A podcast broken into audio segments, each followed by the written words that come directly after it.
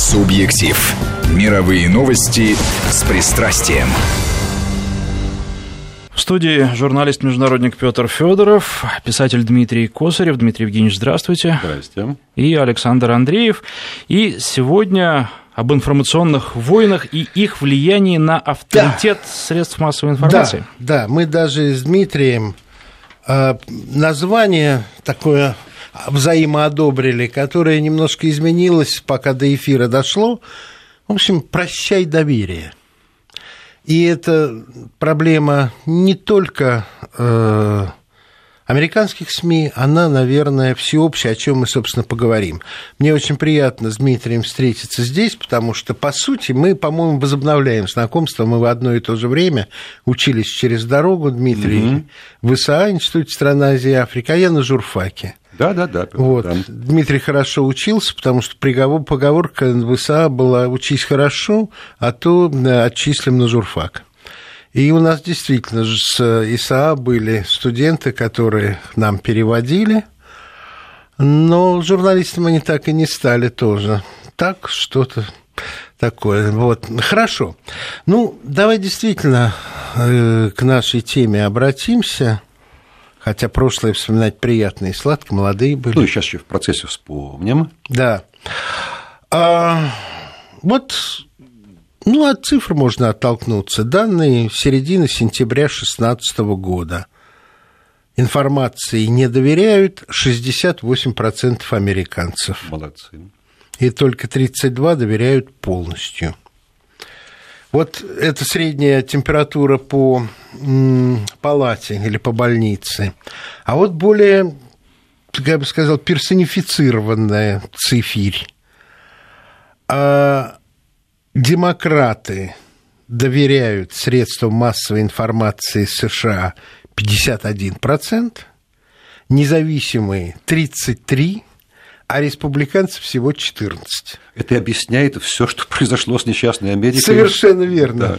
Республиканцы – это просто люди, которые э, не любят, когда им навешивают лапшу на уши. То есть это люди, которые э, считают, что если информация поступает тебе в мозги, то нужно ее проверить.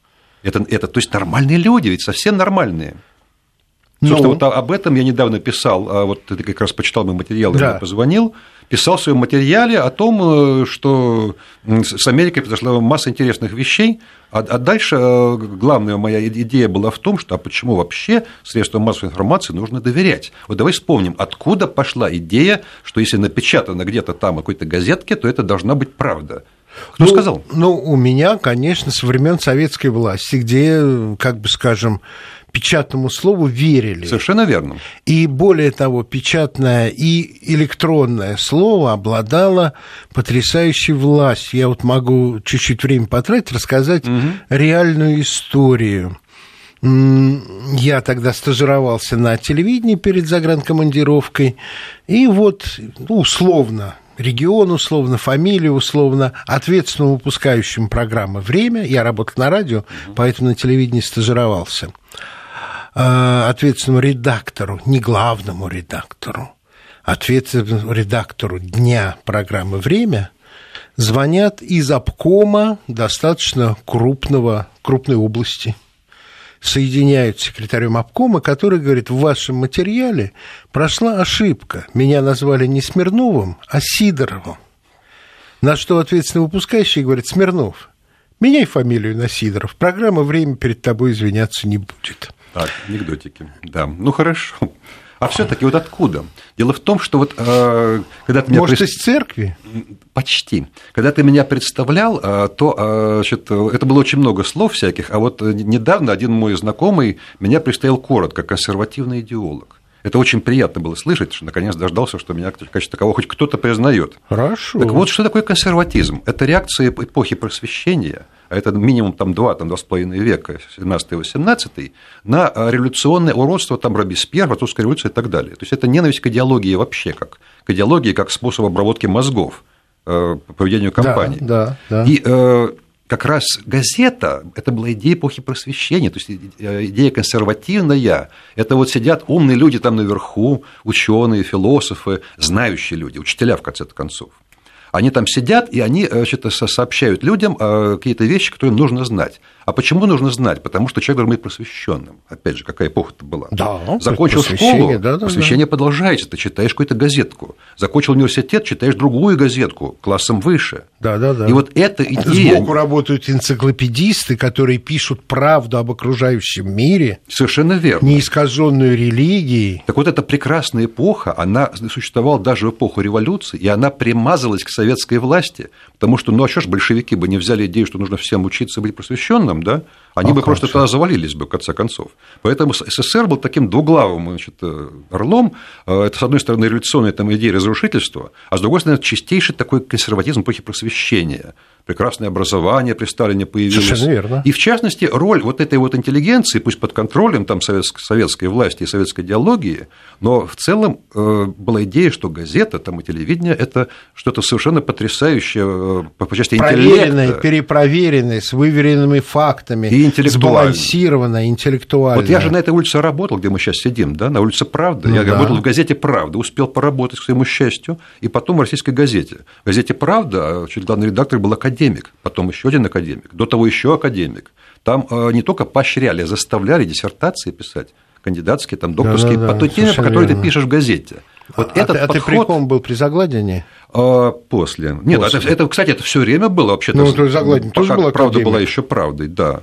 Э, и э, вот эта вот идея того, что э, газета и телевидение – это рупор такого просвещения, она, кстати, она же бы и в Америке, там не было советской власти, да, но она там тоже была. Она Я только что хотел сказать, ты про нас хорошо рассказал, а теперь давай, а там вот тоже Там тоже это было. То есть, вот свет идеи просвещения дошел вот до туда, вот до наших дней. Угу. И вот сейчас на наших глазах он, наконец, квакнулся, рухнул, да. Кто вот. это употребил? Информационные войны, интернет, mm. деньги, а, тайные операции. Это как с Чернобылем, сочетание факторов, которого никто не ждал. Угу. Интернет, естественно, как протез для мозга, действительно очень так сильно воздействовал, потому что определенные там люди, вот эти все там Робеспьеры от демократии, они решили, что они владеют интернетом, ну, физически они все это владеют ну, да. до сих пор, пока там китайцы не объяснили, что у них тоже там есть кое-чего. Э, и э, они э, могут промывать мозги как угодно, и интернет может заменить вот то самое просвещение, школьное образование. Это раз. Деньги – это два. И, значит, что там еще? Ну, наконец, просто, может быть, идея просвещения ослабли. Сейчас я один вопрос задам. Да. У меня просто просьба к Александру. Слушатели наши будут нам сообщать да, что-то. Давайте думаю, что объявим, или я не все наизусть стоит, помню. Да. Ну, кто-то помнит, Давайте кто-то не помнит. Да. Поэтому 5533 – это короткий номер для ваших смс-сообщений. В начале слова «Вести» угу. пишите. И а, плюс 7 903 170 63 63 – это наш WhatsApp. И... и у вас всегда хорошие вопросы, Александр. Приветствуется ваше участие. Я вас слушаю, и вы говорите об образе, скорее, средств массовой информации, о том, как они воспринимались, как угу. носитель правды и носитель истины, причем уже с давних времен. Но а, было ли так на самом деле? Потому что, опять же, упоминалась а, Америка, и я вспомнил сразу события на заводе Форд 7 марта 1932 года, если мне не изменяет память, там э, тогда разогнали демонстрацию, голодно было, рабочих увольняли, и разогнали демонстрацию жесточайшим образом, причем э, в разгоне участвовала и такая частная полиция Форда. Так вот, э, все газеты на следующий день вышли с заголовками, что рабочие сами виноваты. Угу. И правда появилась только спустя ну, может быть, лет 10, когда Форд все-таки был вынужден признать профсоюзы. Угу. Понимаешь, в чем дело? Я говорю об идеале. Идеал, он, он и есть идеал, он как горизонт. То есть, ему идешь, а он все горизонт, да?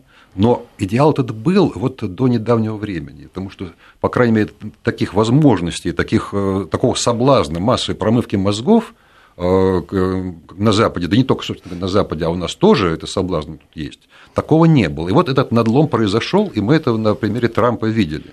То есть э, что-то, собственно, произошло. Почему э, оказалось, что все вот эти э, СМИ американские, которые я так, сам так уважал, Вашингтон да. Пост я всегда уважал, да, да. до недавних пор, Почему они облажались? Потому что не а, заметили... А, а вот по цифрам, если снова сопоставить доверие республиканцев и демократов, угу.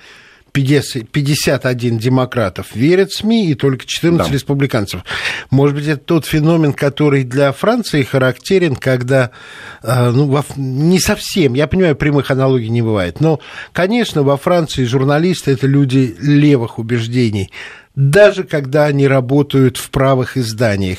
Здесь эта картинка для меня говорит о том, что в основном американские СМИ продемократические, а не прореспубликанские. Это, скажем так, вот прежняя волна, эти Вашингтон-Посты классические. Да. Так что произошло? Что э, в Америке, как в любой стране, есть также люди консервативных убеждений. Там, угу. ну, как бы не называют, республиканцы, допустим, там, не знаю, как еще, еще там есть синонимы, очень много синонимов. И они, им было неуютно вот в этой самой публике, э, которые действительно там левые, там либералы, как их, опять же, не назови, угу. демократов. Они тут поуходили все. Это, это люди. То есть мы э, воспринимаем э, СМИ, воспринимали как идеал, и что там работают идеальные люди. А люди, они не идеальные. У них у всех какие-то свои убеждения, какие-то свои странности. Им очень уютно... Свои соблазны. Да, говорить о, о том, что им кажется правильным. Они совершенно, так сказать, не, не гении. И вот э, они разошлись в итоге, они стали уходить из этих самых вот СМИ. И они уходили и создавали свои правые консервативные СМИ, о которых вот даже я не слышал вообще там до, до выборов этих самых, какой-то Брейдборд, там, какой-то там угу. Сигнал, я же не знал. Но если бы я эти СМИ бы не читал вот в прошлом году, пока шла кампания, я бы не предсказал бы победу Трампа, я вообще ничего не понимал, что произошло. Так как бы демократы это так и не поняли, по до сих пор. То есть люди разошлись туда, где им уютно, где у них сложились какие-то убеждения, и вот там они работают не за деньги, а за совесть. И это нормально, в России тоже это происходит и будет происходить. Да, бесспорно. Бесспорно. Произошла идеологическая поляризация, при том, что, э, скажем, массовость изданий хотя бы, судя по твоим словам, тебе угу. пришлось узнавать эти а, консервативно-рациональные СМИ. Жизнь заставила? Жизнь заставила, да. Но а, массовость все равно остается за теми, кто так или иначе действовал против Трампа и в пользу демократической партии. Ну, я не знаю, 50 на 50, по-моему как-то так и получается. Правда? Мы просто не, мы, мы не, э, не, не знали реальных объемов, пока не показали, что они влиятельные.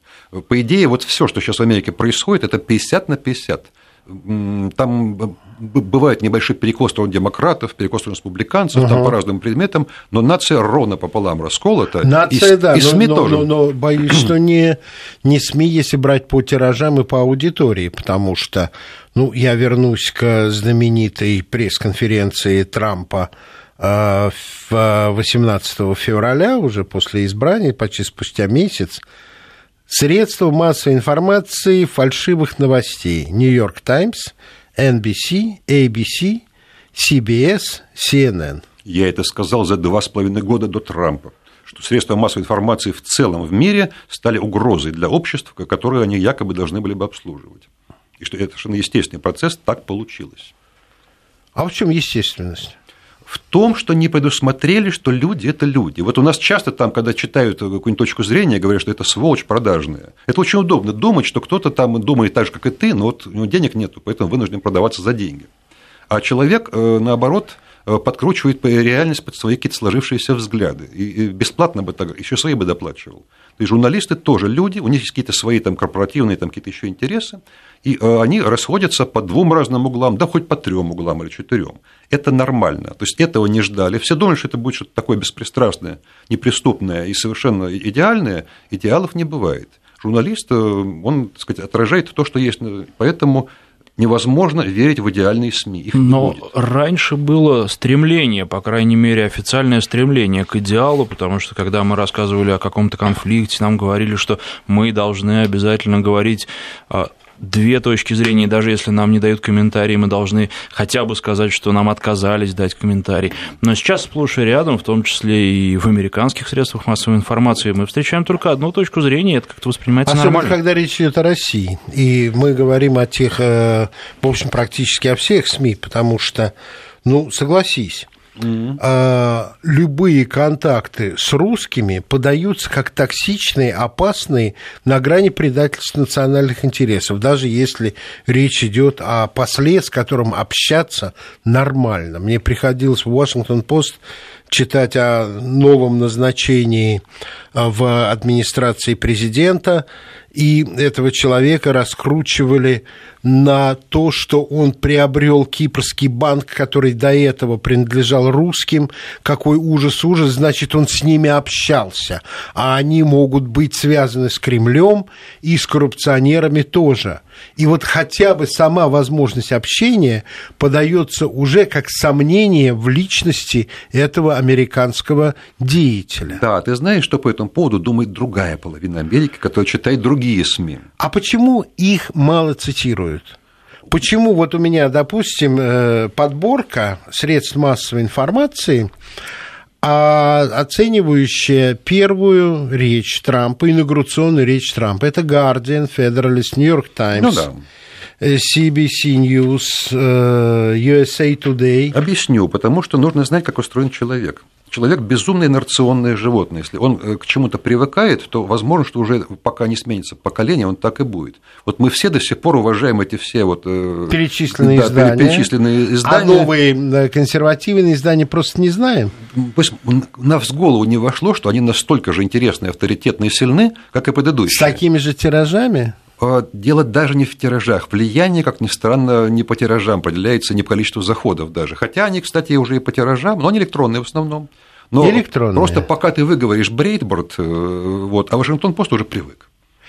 Я все-таки думаю, что при всем согласии с твоим подходом, речь все-таки идет о людях, как ты совершенно правильно сказал, которые привыкают к средствам массовой информации. Вот как я знал, знавал французов, которые часть привыкла издавна покупать Рено, часть Пежо, а часть Ситроен. И их не сбить. Он все равно будет менять Ситроен на Ситроен, даже с учетом, понимая, что а,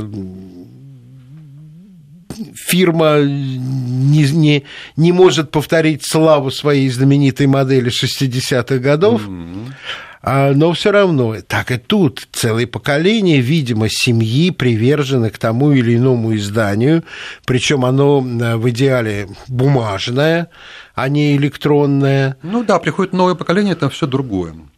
Вот, а вот давай сейчас буду говорить страшные гадости. Давай. Вам обоим, причем, скорее всего. А, дело, дело еще в том, что э, тут э, есть э, страшная проблема, это кто такой журналист и откуда он берется. Ага. Вот так вот, я считаю, что сама идея журналистского факультета была совершенно безумной, потому что нельзя этого делать.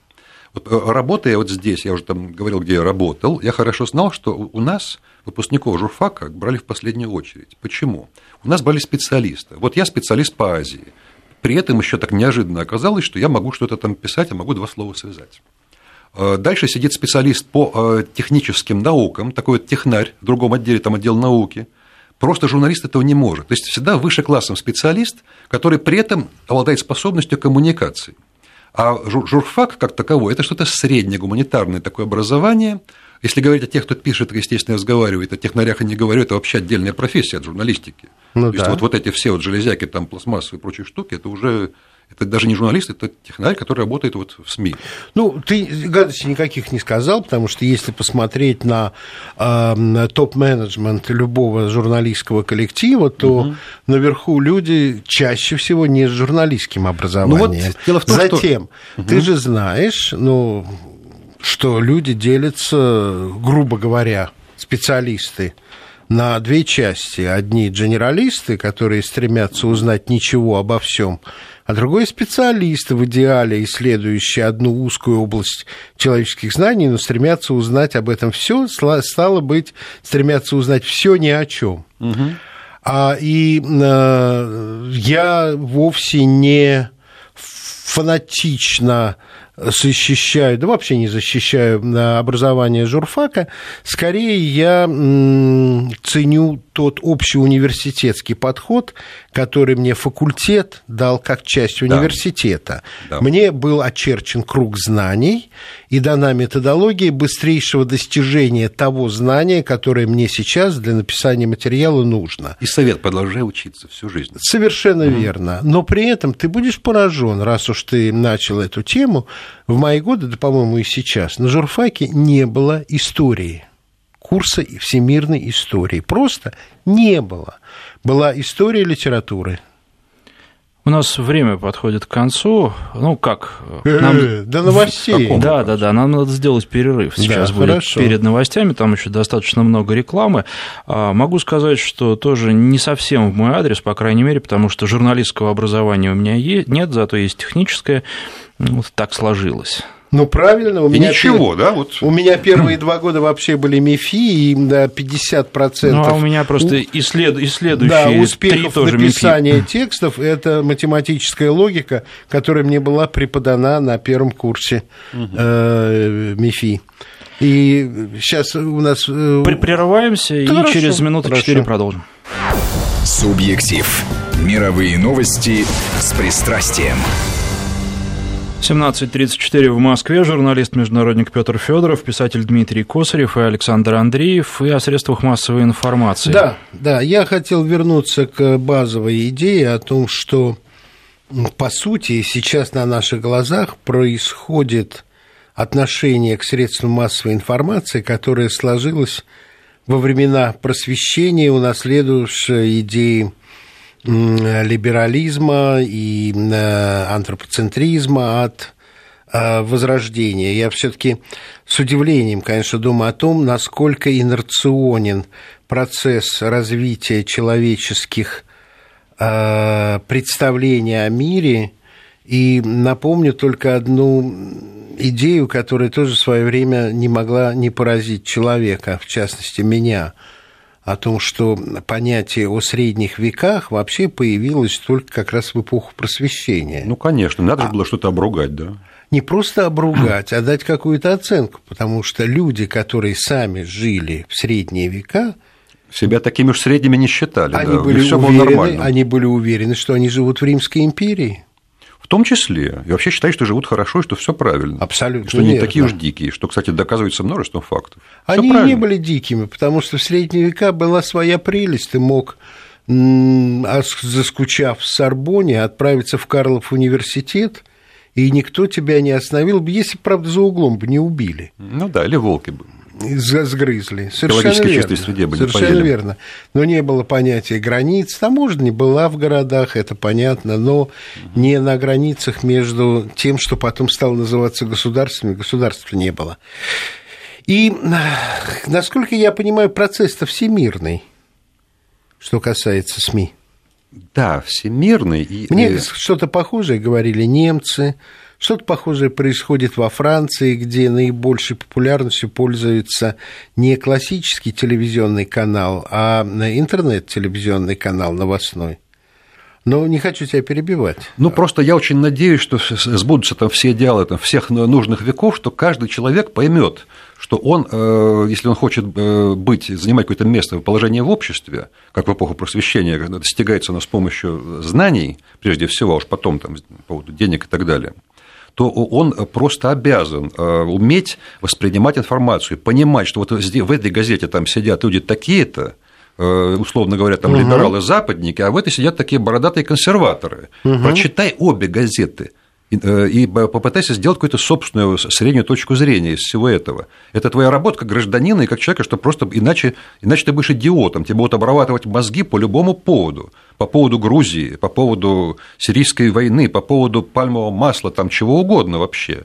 Э, Ну и не говоря там о выборах, соответственно, в любой там парламент любой стране мира. Работай мозгами, ты для этого создан. Ну, я целиком и полностью А поддерживаю, но... для этого создано, возникает Но, вопрос. но- но люди очень любят иметь агрегатора, который совпадает с их э, позицией на этом, держится аудитория. А, конечно, очень тяжело читать, это я хорошо знаю, этим каждый день занимаюсь. То есть, когда я Это читаю как точку зрения работа. людей, с которыми я как бы изначально не согласен, Да. это работа, мне тяжело их читать. Они там находят факты, чтобы меня вот э, уколоть. э, Сбить. Причем иногда они напрямую мне отвечают, они же, в принципе, там знают, с кем имеют дело. Э, Тем не менее, нужно все-таки каждый раз думать, а не дурак ли я, не промывают ли мне мозги, и пытаться. Ну, то есть, вот эта работа ума – это то, что делает человека человеком, особенно Ну, в наше давай время. тогда без страха окунемся в то, что считают слушатели нашей с тобой конкретно передачи, с чем согласны, с чем не согласны, что хотели бы услышать. Ну, пишут, во-первых, в России, что со средствами массовой информации, потому что говорим о зарубежном опыте, а что происходит в России, спрашивают. Все то же самое. Я думаю, происходит все то же самое, потому что кроме перечисленных факторов мы с Дмитрием еще не говорили или не касались напрямую такого фактора очень сильного, как информационная война. Да. Она идет, она идет и против нашей страны, это я, не, не, по-моему, не должен доказывать. И в этих условиях, скажем, э, прекрасно душная объективность, на мой взгляд, является не не сбыточной мечтой. Поэтому да, я вижу, что наши средства массовой информации не, не бесстрастны. Объективность получается на руку врагу. Я не бы не сказал. На руку врагу всегда бывает глупость человека. А когда человек работает головой или старается, это как раз э, ну, ну, потом информационные войны, они же все предполагают одну простую вещь, что человек не будет работать головой, что он не будет информацию проверять, что он поверит. В том-то и дело. Э, это у меня был первый случай, когда я с такой столкнулся. В принципе, сейчас каждый день моя повседневная работа как э, обозревателя состоит в том, что я э, проверяю, смотрю, где там признаки информационных войн. Это далеко не только в Обозревателю уточни, чтобы люди понимали, что ты штатный, mm. кроме того, что писатель, а же работаешь в штате РИА новостей, да, так, теперь правильно, РИА, РИА, МИА Россия сегодня. МИА Россия да. сегодня. Вот еще и в огонек еще пишу, и везде, в принципе, я пытаюсь понять, вот где врут уже целенаправленно за деньги системно. Одно дело ага. идеология самого журналиста, которая может совпадать, может нет. Другое дело вот, стандартная штампованная кампания по обработке мозгов. Дело было в 1999 году. Вот представь себе мое положение. Я главарь международного отдела у Третьякова, независимой газете. Угу. И значит, читая вот эти все, которые тогда еще уважал, основные СМИ там Ты, западные. сменил Мишу Карпова. Да. Что Моего проис... одногруппника. Ну, понятно. Что и... происходит в Югославии? И это война в Югославии. Да. И я читаю, что кошмарные там сербы, ну, вот этот весь ужас читаю. А да. у меня там работают ребята, там Дима Горностаев, изумительный человек, да. Э, Юлия Петровская, и мне говорят, что, Дмитрий, вот на самом деле все на месте, все вообще по-другому. Это был первый случай массированной информационной кампании глобального масштаба. Совершенно верно. Ты знаешь, я, к своей меня, чести, меня, я публиковал Дмитрия и Юлю, не, не трогал их. Вот, меня повезло, меня, меня тогда позвали в эфир такого какого-то либеральной передачи. И э, помню, Маша Слонин говорит, как так ты защищаешь сербов? Ты подумай сам в Косово 2,5 миллиона беженцев. Я говорю, косоваров меньше 2,5 миллионов вообще. Они что, все с места снялись? Ну, у меня данные, у меня цифры.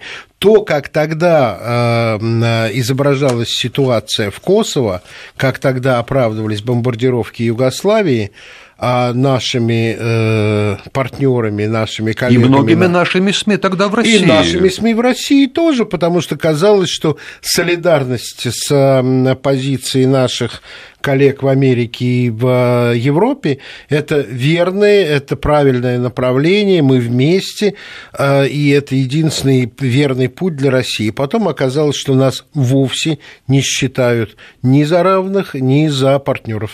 Ну да, и вот тогда я понял, как эта штука работает. С каждым потом разом, э, что-то Юго-Осетинская война, Сирия, там, Украина и так далее, эту технологию я понимал все лучше и лучше, она примитивна, она рассчитана на человека, который съел и не думает. Угу.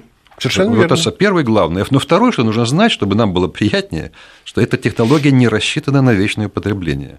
Э, для, для того, чтобы через свои там, СМИ, через интернет и прочие там, автоподсказки, в том числе Гугла даже, вот это держать истеричную э, ноту морального, высокоморального визга о том, что там сербы там, там кого-то угнетают и уничтожают, это можно делать год, два, три. Дальше нужны очень серьезные усилия, и дальше компания начинает размываться, потому что все таки э, ни у кого нет монополии на сферу информации, начинают появляться факты, которые этому противоречат. Поэтому нужно пересидеть это дело э, э, смотреть на другие факты, чтобы понимать, э, искать их целенаправленно, искать, где другие факты, где не согласны, и дальше знать, что эта компания обломится.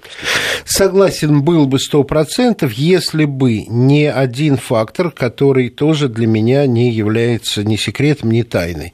На самом деле, когда распространяется целенаправленная ложь или неправда о том или ином факте, от мощи поддержавших э, это направление СМИ зависит протяженность времени, пока эта ложь будет жива, и очень часто, когда ложь разоблачается, она уже никого не волнует. Знаешь пример? А это верно. Знаешь самый близкий Нет. пример? А я тебе сейчас скажу. Помнишь, как осенью все сообщали, что либо российские, либо сирийские ВВС разбомбили гуманитарный конвой? Да, я очень внимательно следил за всей этой историей, да. Да, совершенно верно. Приблизительно две недели назад специальная комиссия ООН, созданная для расследования этого инцидента, пришла к абсолютно твердому выводу, что Россия к этому не имеет никакого отношения. Ни одно СМИ, которое так много публиковало обвинений в адрес российских ВВС,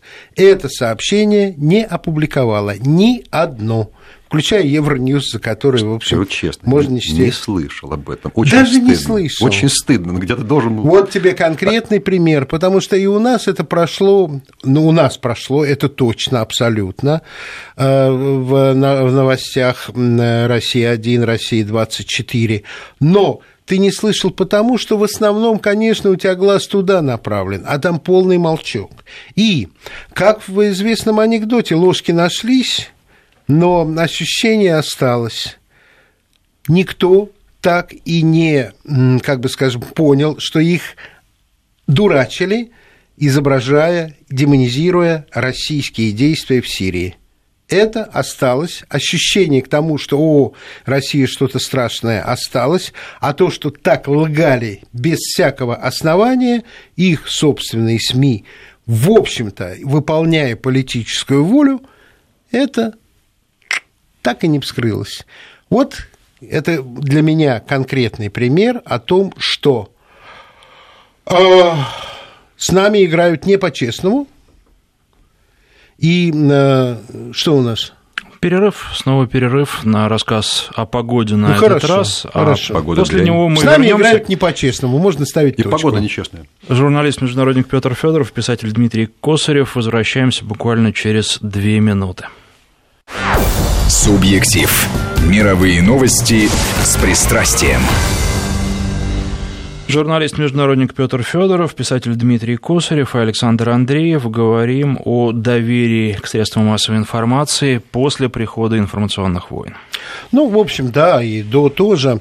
Э, вот э, закончил я на, на сирийской истории с обвинением в адрес российских вооруженных военно-воздушных сил, но, думаю, та же история в итоге ждет и э, историю с малайским лайнером. И тоже это будет опубликовано тогда, когда все забудется, а вот впечатление Путин зачем-то убил детей, как писали английские газеты. Ну, вот это я уже не упущу, конечно. Я вот сижу и жду с этим малайским лайнером, когда же это произойдет.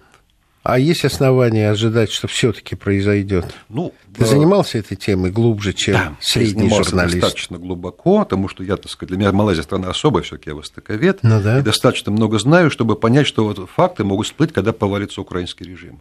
Вот это, это- это будет э, очень много чего интересного, если только они там не пожгут все это дело, но э, это, это вот как сейчас в Штатах очень много чего из прежних кампаний по обработке мозгов начинает разрушаться, потому что просто слегка другая власть пришла.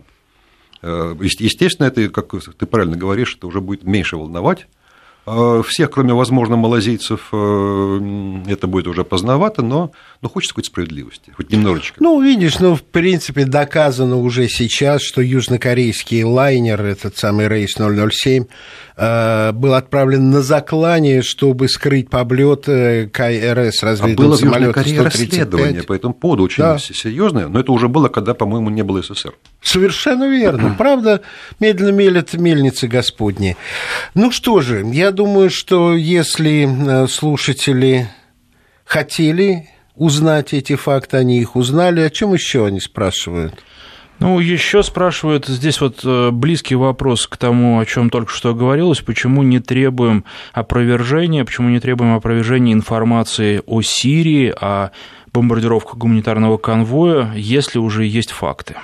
Ну, не требуем потому, что там работают не дураки, прямых обвинений в адрес России не было, были ссылки на разные, на разных наблюдателей, на местные гуманитарные структуры, и все это написано так, что зацепиться не к чему, они сошлются, а нам сказали. Но они умеют работать, да. Совершенно верно. Другое дело, что доверие эти источники не вызывают, они существуют на те же самые какие-нибудь деньги, пожертвования и так далее от неправительственных структур, но в этом смысле судиться бессмысленно абсолютно.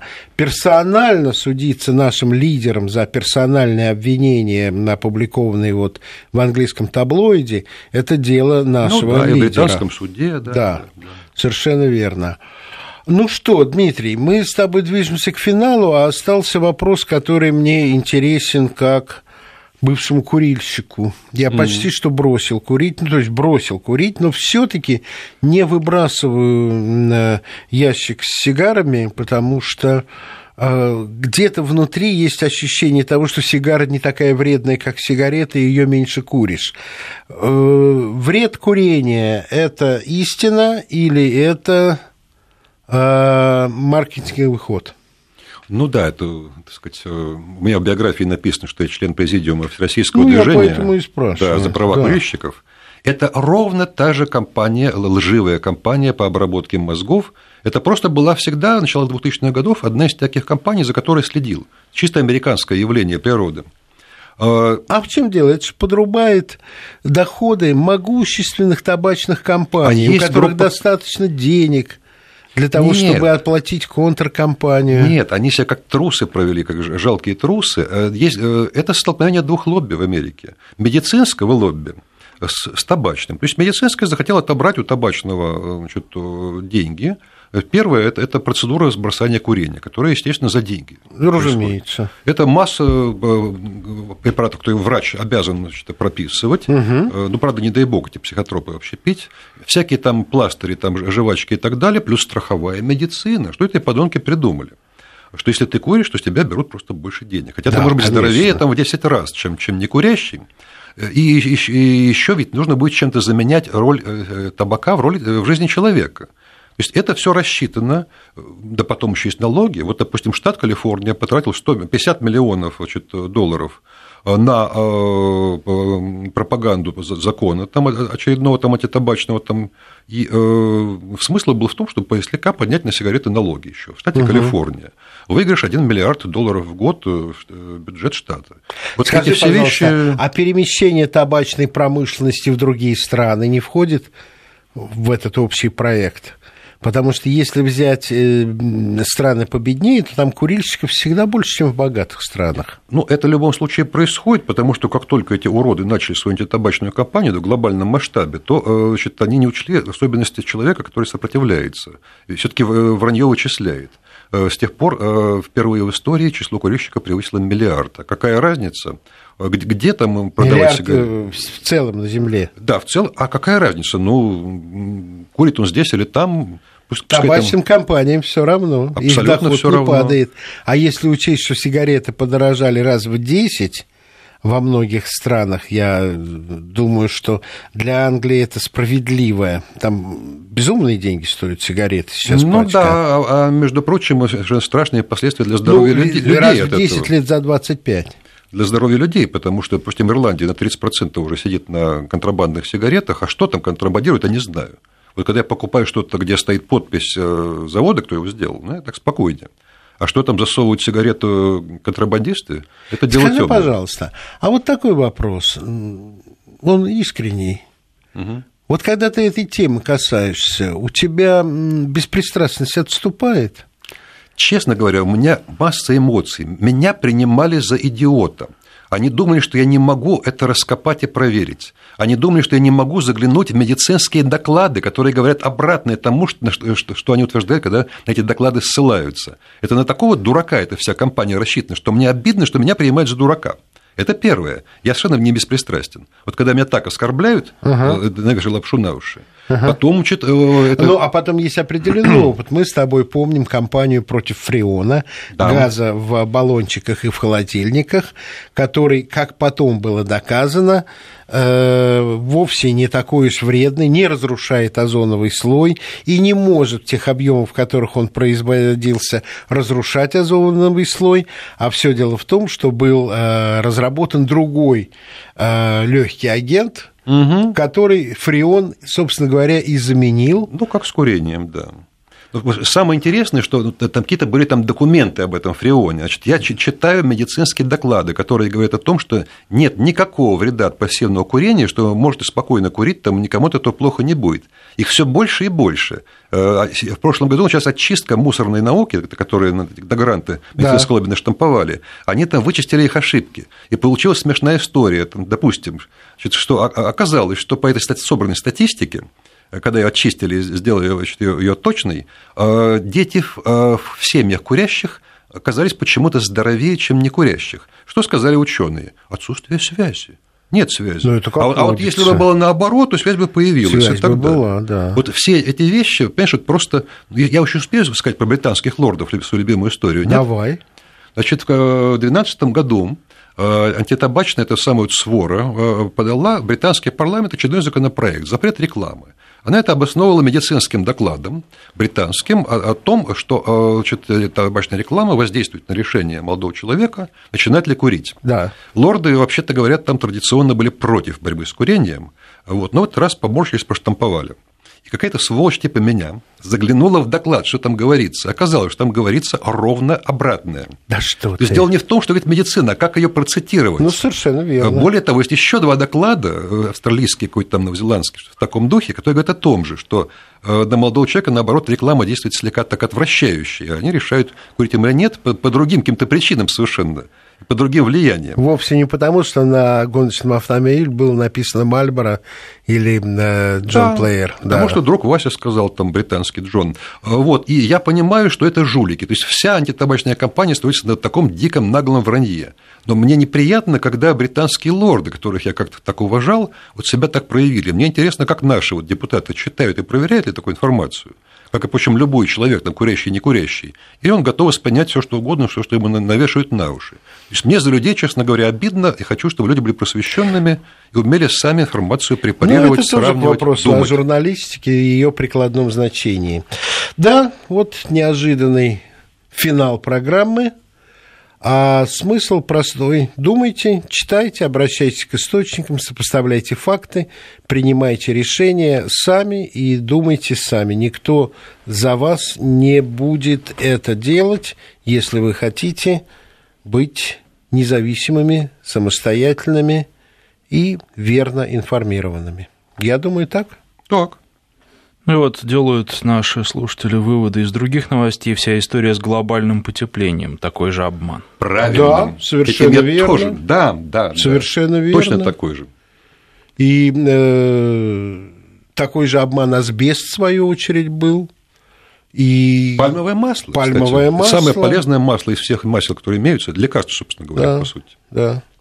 Вот, так что думаю, что, как правило, лежат деньги и чьи-то интересы за такими компаниями. Не только в политике, видите, тут тоже много всего. Я думаю, что Время мы заканчиваем. Подошло в принципе, к концу. Да? Ну что же, спасибо тем слушателям, которые нас слушали. Дмитрий, спасибо огромное. И очень приятно возобновить знакомство, спасибо, которому много десятилетий. Александр, спасибо вам большое. Журналист-международник Петр Федоров, писатель Дмитрий Косарев, спасибо.